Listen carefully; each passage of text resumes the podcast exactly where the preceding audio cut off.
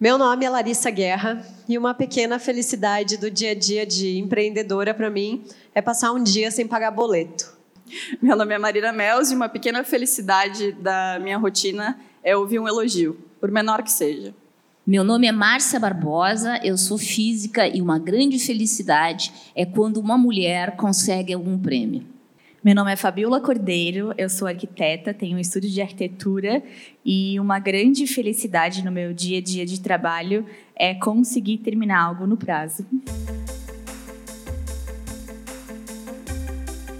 Hoje, então, a gente vai falar aqui no TEDx Blumenau Women sobre as pequenas alegrias do dia a dia de empreendedoras, de cientistas, de arquitetas e de trabalhadoras. Bem-vindos, bem-vindos ao Donas da Porra Toda. Donas? Donas. Donas. Donas. Donas. Donas. Donas. Da Porra Toda. É um sábado de paz onde se dorme mais, o gol da virada que quase nos rebaixa, emendar um feriado nesses litorais, encontrar uma Tupperware que a tampa ainda encaixa.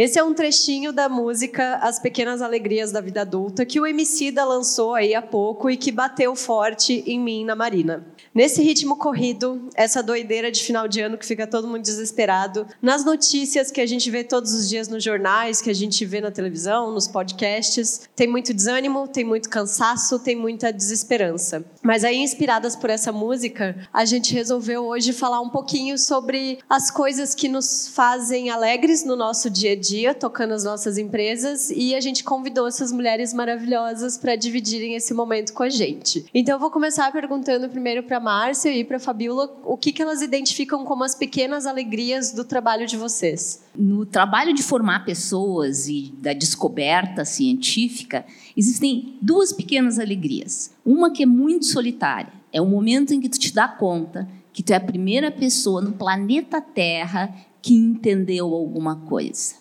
Demais. Esse momento é um orgasmo. Solitário, mas é um orgasmo. É maravilhoso, porque assim, ele culmina uma tentativa de entender algo.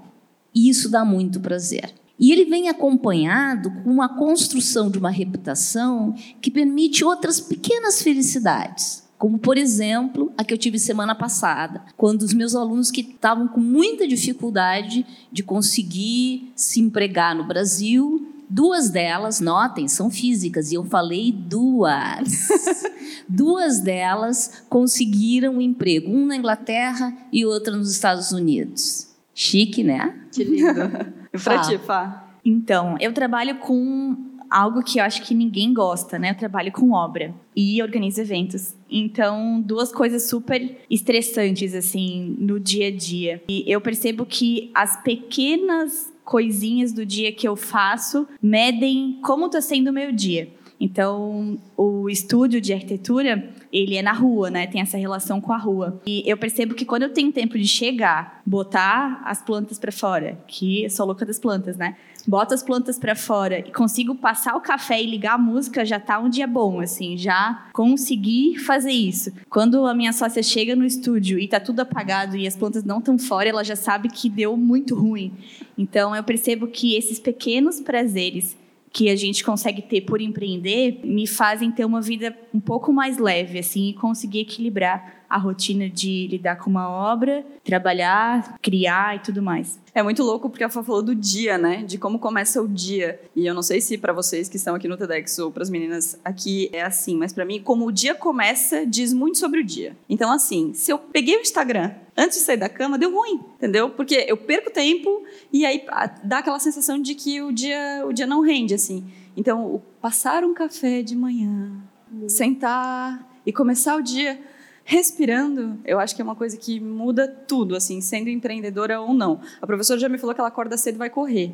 Correr. Minha primeira coisa do dia, primeiro é o café. Claro que ninguém é de ferro, toma um cafezinho. A Larissa é de ferro porque ela não toma café. É, Não não, toma. toma café. Não. Ah, não, mas eu tenho que tomar o meu café passado duas vezes para ficar mais forte, tá? Com um filtro comum, porque esses expressos não têm cafeína suficiente.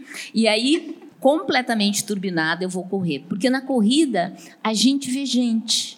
A gente vê passarinho, a gente vê árvore, a gente sente o perfume da primavera, o vento da primavera, porque eu sou de Porto Alegre, Porto Alegre tem muito vento. A gente está interagindo com a natureza e esse vai ser o único instante do meu dia que eu vou estar na rua. O resto do meu dia vai ser na frente do computador. Então eu preciso desse instante mágico com a natureza, para que todo o resto do dia flua da maneira com que tem que fluir no meu instante mágico. O seu tem relação com exercício físico também. É, eu vou todo dia para academia, eu faço natação duas vezes por semana e eu sempre brinco que esse é o único momento do dia que eu dedico para mim e que ali eu estou focada naquilo, assim. Pode ser um saco às vezes, é um saco às vezes, mas é algo que é tão automático já da minha rotina, do meu corpo, que é até estranho quando eu não vou. Então, é muito engraçado como a gente vai criando essa dinâmica, né? Mas eu acho que em relação a trabalho, Marina Mels, eu quero saber assim, qual é a sua pequena alegria de trabalho nessa tua rotina de assessoria, de pensar em eventos, de, de liderar uma equipe? Né? Ah, cara, de liderar uma equipe sempre falo que renderia cinco podcasts só para falar sobre como é lidar com pessoas. Porque todo mundo que está aqui e a gente que está aqui, a gente é muito difícil. Seres humanos são muito difíceis. Então, acho que lidar com as pessoas e receber feedbacks positivos é muito legal.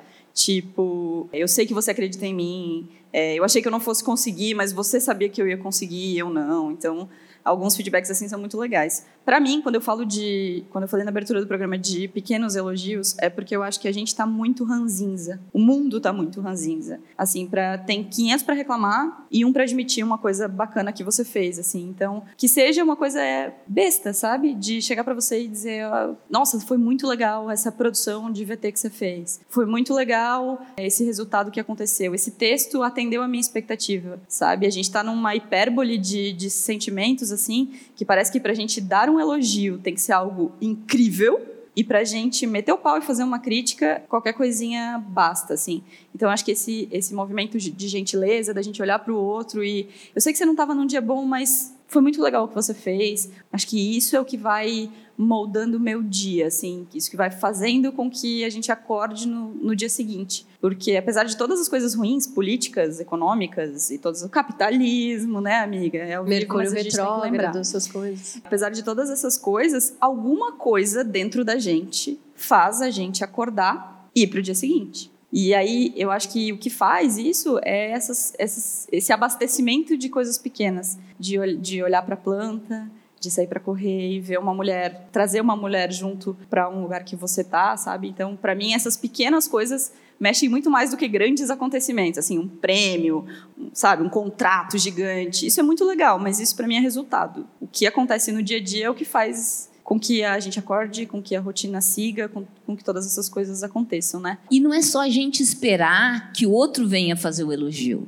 Ah, gente... eu tenho uma técnica, assim, eu coordeno um grupo grande de estudantes e nem sempre o resultado, a apresentação é a melhor possível. Às vezes é bem ruim, mas às vezes dizer isso aí tá horrível, eu vou fazer outra no lugar, eu olho e digo, nossa, que ideia interessante, só deixa eu dar um retoque. E aí eu pego e mudo tudo e devolvo. Mas a ideia tá toda ali, era maravilhosa. A pessoa aceita o retoque e fica super contente de, com, que, com a transformação que foi feita. Em vez de dizer assim, humilhar o estudante dizendo que está tudo ruim. Em aula, os estudantes vão mal na prova. Eu digo, não, não, não, mas na próxima. Agora a gente vai trabalhar junto. E muitos professores, ao contrário, dizem: Isso não vai rodar na cadeira, tu já está rodando. Não, vamos, vamos. É mais um pouquinho. Entende? Eu acho que a gente também pode olhar o mundo de uma maneira mais positiva e que nem um vírus. A gente pode ser um vírus contaminador de um otimismo, aonde a gente estiver. Uhum. E o resultado disso eu acho que é muito impactante. Quando a senhora tem um dia ruim, a senhora deve ter dia ruim, não é possível que a senhora sendo maravilhosa desse jeito, né? Algum dia. O que, que faz o dia virar? O que, que é uma coisa assim que você está tendo um dia muito bad, que nada deu certo, que uma, como a senhora já contou para a gente aqui nos, nos, bastidores, que uma aluna sofreu uma situação é, de assédio, ou que alguém foi machista, um professor barrigudo, careca, acha que pode assediar uma aluna. O que, que faz o dia virar, assim? Tava tudo muito difícil e aí, aquele momento Primeira coisa que eu faço quando tem assim um dia que eu estou vendo que as pessoas estão assim num tremendo mau humor, eu vou para as mídias sociais, escolho cinco notícias maravilhosas que empoderam minorias, mulheres, empoderam as pessoas e posto como se aquilo assim fosse a coisa mais importante do dia. Tem uma rede de pessoas que seguem, etc, enorme, e aí eu sei que essas pessoas estão vendo aquilo que é maravilhoso.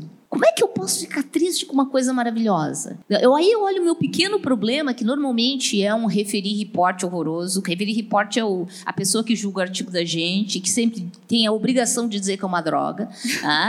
e assim vem aquilo, fica meio, oh, não é uma droga o meu trabalho. Então, em vez de eu olho todas as coisas boas que estão, o meu problema fica tão pequeno entende? Tão pequeno comparado com, aquela, com, com aquelas coisas maravilhosas que estão sempre acontecendo. Então a, a gente tem que procurar achar a beleza e usar a beleza como combustível. Eu não estou dizendo para a pessoa ficar parada. A esperança não é parada, ela vem de esperançar, que é um verbo, um verbo que faz alguma coisa. Nós temos que esperançar. Esperançar envolve agir.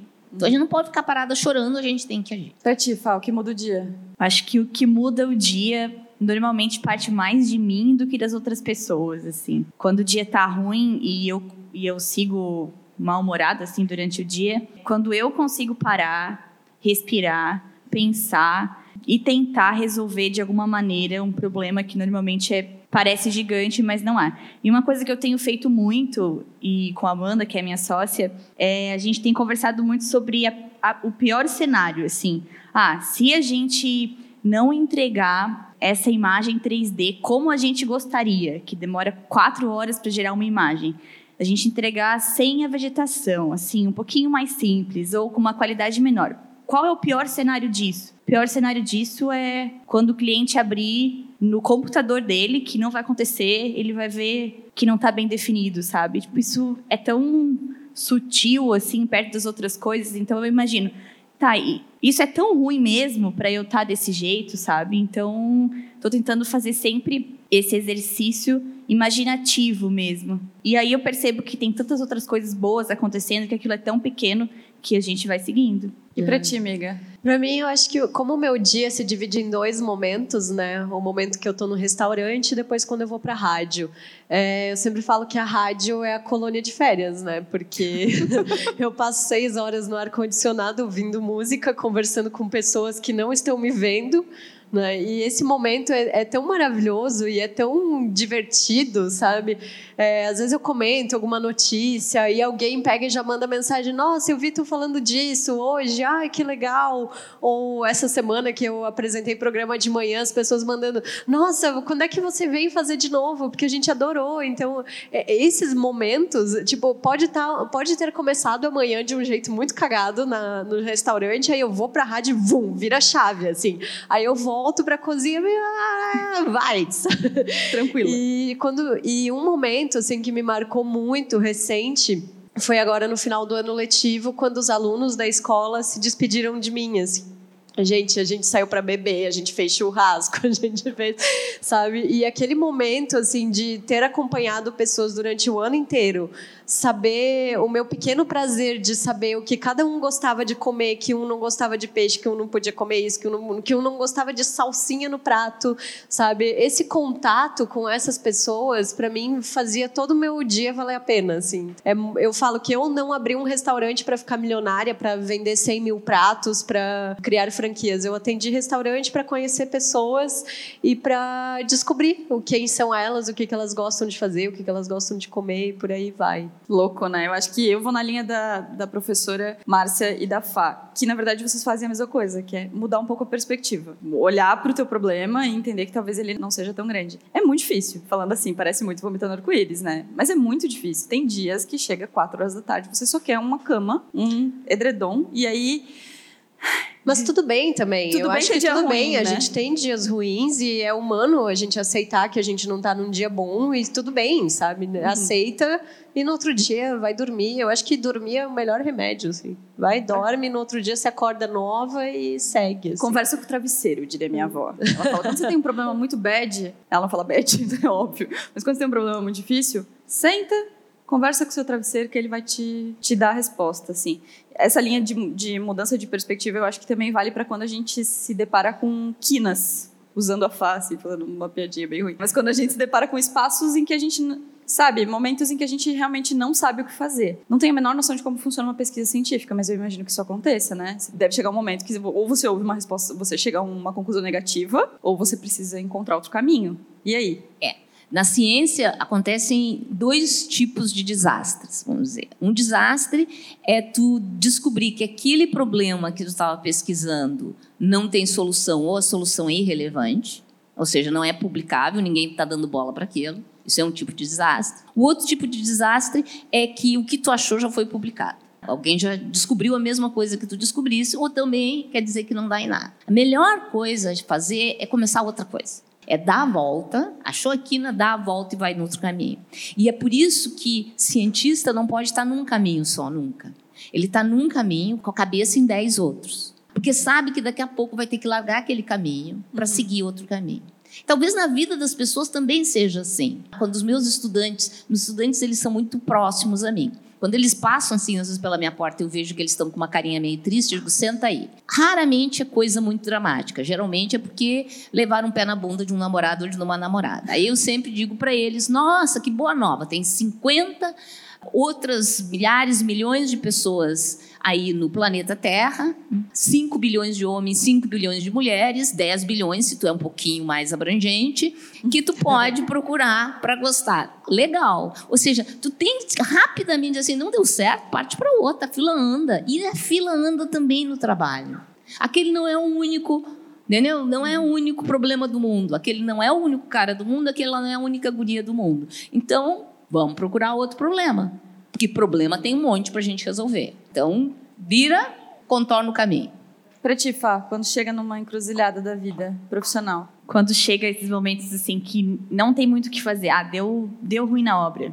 Deu ruim na obra, não vai dar para fazer. Eu acho que é virar também. É começar a pensar desde o início o que, que eu posso fazer diferente para conseguir resolver um problema. E eu acho que aí também entra muito a questão da criatividade, sabe? E as duas coisas estão andam muito juntas, assim, porque para resolver um problema você precisa ser criativo e usar a criatividade para conseguir sair dessa quina. E se você não consegue, pelo menos eu, né, ter essas pequenas alegrias, a minha mente ela dá uma parada assim. Eu consigo só fazer o que está meio no automático e só. Então, se eu não passo café, se eu não se eu não coloco as plantas para fora, se eu não respiro, eu não crio nada, ou eu crio coisas ruins, né? Eu, eu preciso disso para conseguir resolver aquilo. Então, vou tentar manter a minha saúde mental para conseguir ser criativa e resolver os problemas. E com isso também os problemas vão surgindo menos, porque as soluções são melhores, né? O que tu vai desenvolvendo é cada vez melhor e evita problemas lá na frente, que no meu caso é na obra, né? E vocês, vocês celebram esses, essas pequenas conquistas, essas pequenas alegrias assim do dia a dia? Eu tô começando a celebrar. Eu, na verdade, eu percebo que empreendendo a gente tem vários privilégios. A gente tem muita coisa ruim, ruim não, pesada, né? Problemas que precisam ser resolvidos. Mas a gente tem muitos privilégios. O privilégio de no meu caso, poder ir na rua, atender o telefone, andar perto das árvores e conseguir receber um amigo no meio da tarde para tomar um café. Isso é um puta privilégio. Se você pensar que tem gente que não consegue fazer nada, não consegue levantar da mesa para pegar um café, sabe? Então, eu, eu tô começando a perceber isso e isso está me fazendo muito bem. Eu acho que a celebração de cada conquista é bem importante. No meu grupo, a gente tem uma tradição que toda vez que um aluno ou aluna termine uma, uma etapa, mestrado, doutorado, exame de qualificação, a gente faz uma festa. Não é uma festa, porque eu não sou grande cozinheira, mas a gente compra pizza e vai todo mundo beber junto comendo pizza, que parece uma coisa simples, mas para nerd é ótimo. Então a gente se junta e a gente faz aquele, tem aquele momento de, de celebração da, da gente. Ah, eles esperam isso, eles sabem que eu não importa o que, que vai ser o meu outro dia, se eu vou ter que viajar de madrugada ou não, que vai ter a festa no dia para comemorar a conquista como aquela conquista é importante. E assim, não importa que eu já tive mais de 20 estudantes, né? É, cada vez que um está terminando, é uma grande emoção. Como uma obra, como assim, tu deve olhar teus prédios e ficar, ah, meu prédio, tchau. Assim, sabe, que nem um filho. E eles são assim. Ou cada assunto de pesquisa que eu consegui fechar, aquilo ali é meu, né? Então aquilo merece uma comemoração. Então a gente tem que comemorar, não importa que os outros digam, ah, que bobagem, já é o enésimo aluno, ah, que bobagem, já é o centésimo paper. Cada paper, assim, chega a cartinha lá do editor, seu paper foi aceito. Aí eu fico na frente do computador, ganhei, ganhei! Como se fosse um jogo contra a revista. Né? E a gente tem que comemorar, mesmo que seja uma coisa pequena. A minha celebração é muito louca, porque é uma celebração datada, mas é um momento que, para mim, é um momento em que eu paro para olhar todas as pequenas alegrias, que é no aniversário da minha empresa. Faz, fez nove anos esse ano, em outubro. Sempre tem festa, sempre tem. Para a galera não é aberta, é uma festa para a equipe.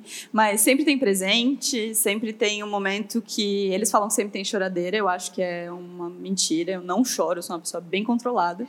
Mas sempre, sempre é um momento de parar e olhar para trás, assim. Acho que talvez isso seja um problema, porque eu paro uma vez por ano, né? O ano tem 365 dias e aí às vezes a gente precisa parar antes. Mas ao mesmo tempo é um lugar que eu sei que tá lá, assim, é um quentinho no meu coração que eu sei que chega janeiro, eu sei que primeiro de outubro vai chegar e aquele vai ser um dia em que eu vou ter 10 meses, 12 meses de comemoração, de olhar, de entender quais foram as pequenas coisas ou não. Acho que esse exercício de comemorar todo dia de olhar todo dia, de ver um pouco de poesia, assim, né? Porque, de novo, tempos ranzinzas, pessoas é, mal-humoradas, né? Falando grosserias, às vezes muito... tornando problemas muito maiores do que eles são. E a gente, às vezes, parar para olhar que alguém fez uma gentileza, que você tá no TEDx e as pessoas aqui estão sorrindo, que, sabe, é, botar um evento em pé, né? A gente, cada speaker que está descendo desse palco, a gente, né? Então, é, comemorar um pouco mais isso é uma das minhas metas para 2020. Vamos começar a falar de meta para 2020, que agora tá puxado.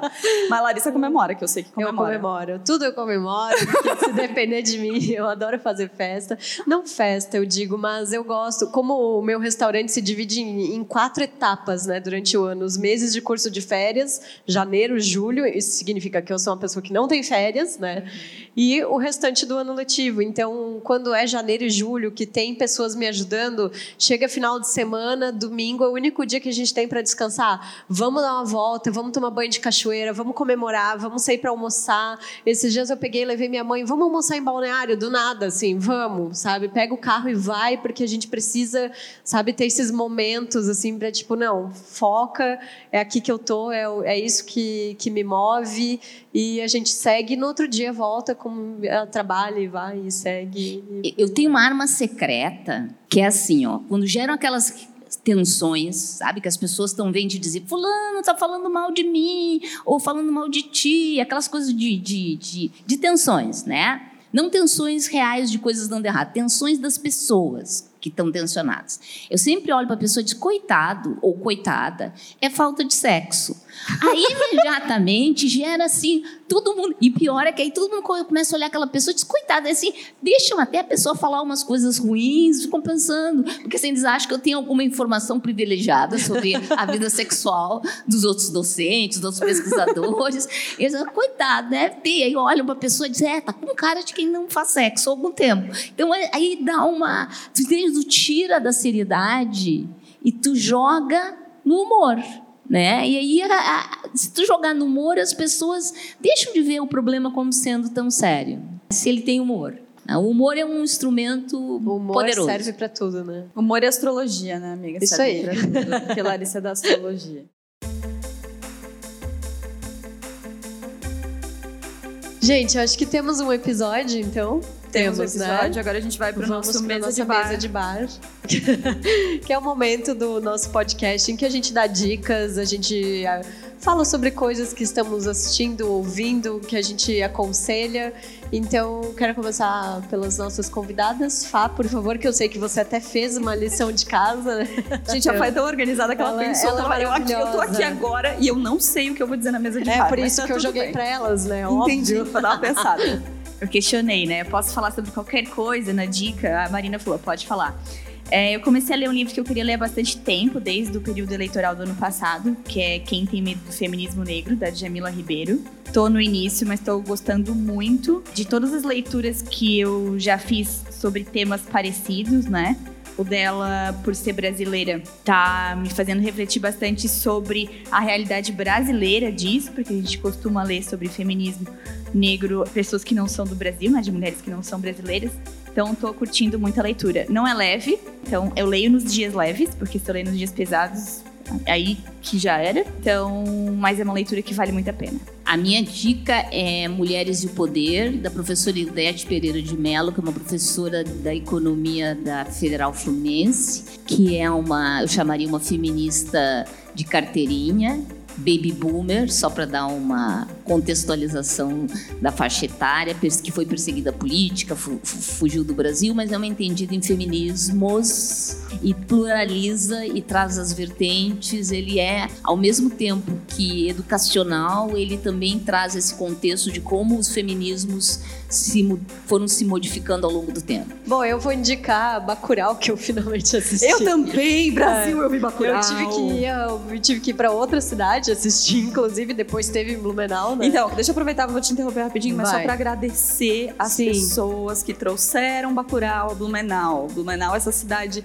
inclusive sutilmente citada no filme, não tão sutilmente assim, mas trouxeram essa, esse evento para Blumenau, então muito obrigada Paula Brown, Balbúrdia, é, Moritz, e a Jéssica, que trouxeram um filme para o Sim, incrível. Eu também quero indicar o podcast O Novo Normal, que é do movimento agora que são elas. Elas estão se propondo a trazer pessoas, de, mulheres de lados opostos para discutir sobre mulheres, sobre poder, sobre política. O primeiro episódio foi com a Manuela Dávila e a Joyce Hasselman e foi muito bom porque elas fizeram a gravação antes de a Joyce ir à tribuna falar sobre os ataques que estava sofrendo na internet internet. E depois elas retornaram falar com a Joyce e dizer: tá, agora tu tá entendendo toda a, a lógica pelo que a Manuela disse que passou e tal. E é muito legal. Já tô seguindo para acompanhar os próximos episódios. Acho que é isso de dica que eu tenho hoje. Meu Deus, tá Hoje eu tô hoje. resumida. É. Então tá, eu vou falar então, como a gente tá falando de gentileza, vou fazer um link aqui, ó. Vai, eu vai. preparei, mas vou fazer um link aqui. Vou indicar o livro Comunicação Não Violenta, que é um livro pesado também, não é um livro de historinha não é um livro fácil de ler, mas é um livro que mostra como a gente se comunica mal, assim. Para mim, a grande lição dele é que eu não faço a menor ideia do que eu tô fazendo, porque é, mostra como a gente é agressivo sem perceber, como a gente cobra das pessoas de uma maneira equivocada, como a gente não sabe expressar o que a gente tá sentindo. Então, é um livro que me tá me fazendo repensar várias coisas, assim. Então, comunicação não violenta. Muito bem, acho que agradecemos vocês todos e todas que estiveram aqui com a gente. Professora Márcia. Professora Márcia, muito obrigada. Eu quero só dizer para vocês que ela é o quê? Diretora da Academia Brasileira de Ciência. Esse podcast, ele tá um glamour tá que a gente não tá entendendo, entendeu? Muito então, chique. assim, a gente já é fã dela, já era antes, continua sendo. Ah, eu preciso dar outra dica também. Sigam a, o escritório da FA porque eu já falei para elas que é tão bom, os stories delas, é tão bom quanto ver um episódio de Irmãos à Obra, assim, eu amo. mais real, é, né? Ó, viu, tá Só vendo? bem mais real. É, e é maravilhoso, eu adoro, é Acabei de perder o meu posto assim. de melhor amiga pra alguém que vê Irmãos à Obra. Obrigada, Brasil. E a então, a Fá, a gente combinou de só terminar aqui. A Fá, a gente convidou, porque a gente é muito fã da leveza A gente Fá, queria assim. Fá de qualquer forma nesse podcast. gente, obrigada. É, ela tá super tímida aqui, mas a gente é super fã da leveza dela e ela trata as coisas com leveza mesmo nos cenários mais difíceis. Quem tá aqui nos bastidores do TEDx sabe muito bem do que eu tô falando. Os perrengues são todos resolvidos pela FA de um jeito muito leve, então muito obrigada. Quero agradecer também a galera da CRW, que tá ajudando aqui no som, e Bruno Mozão, que tá sempre ali gravando e editando o podcast. Obrigada. Vamos dar spoiler do nosso próximo? Vamos falar de férias, pelo amor de Deus, já dei spoiler, acabou, não tem spoiler nenhum. Próximo episódio a gente vai falar sobre férias e metas para ano novo. É isso aí, gente. Um beijo, obrigada. Vocês e... não fizeram barulho, façam barulho. Façam, por favor. Aí. Obrigada e até semana que vem. Até, um beijo.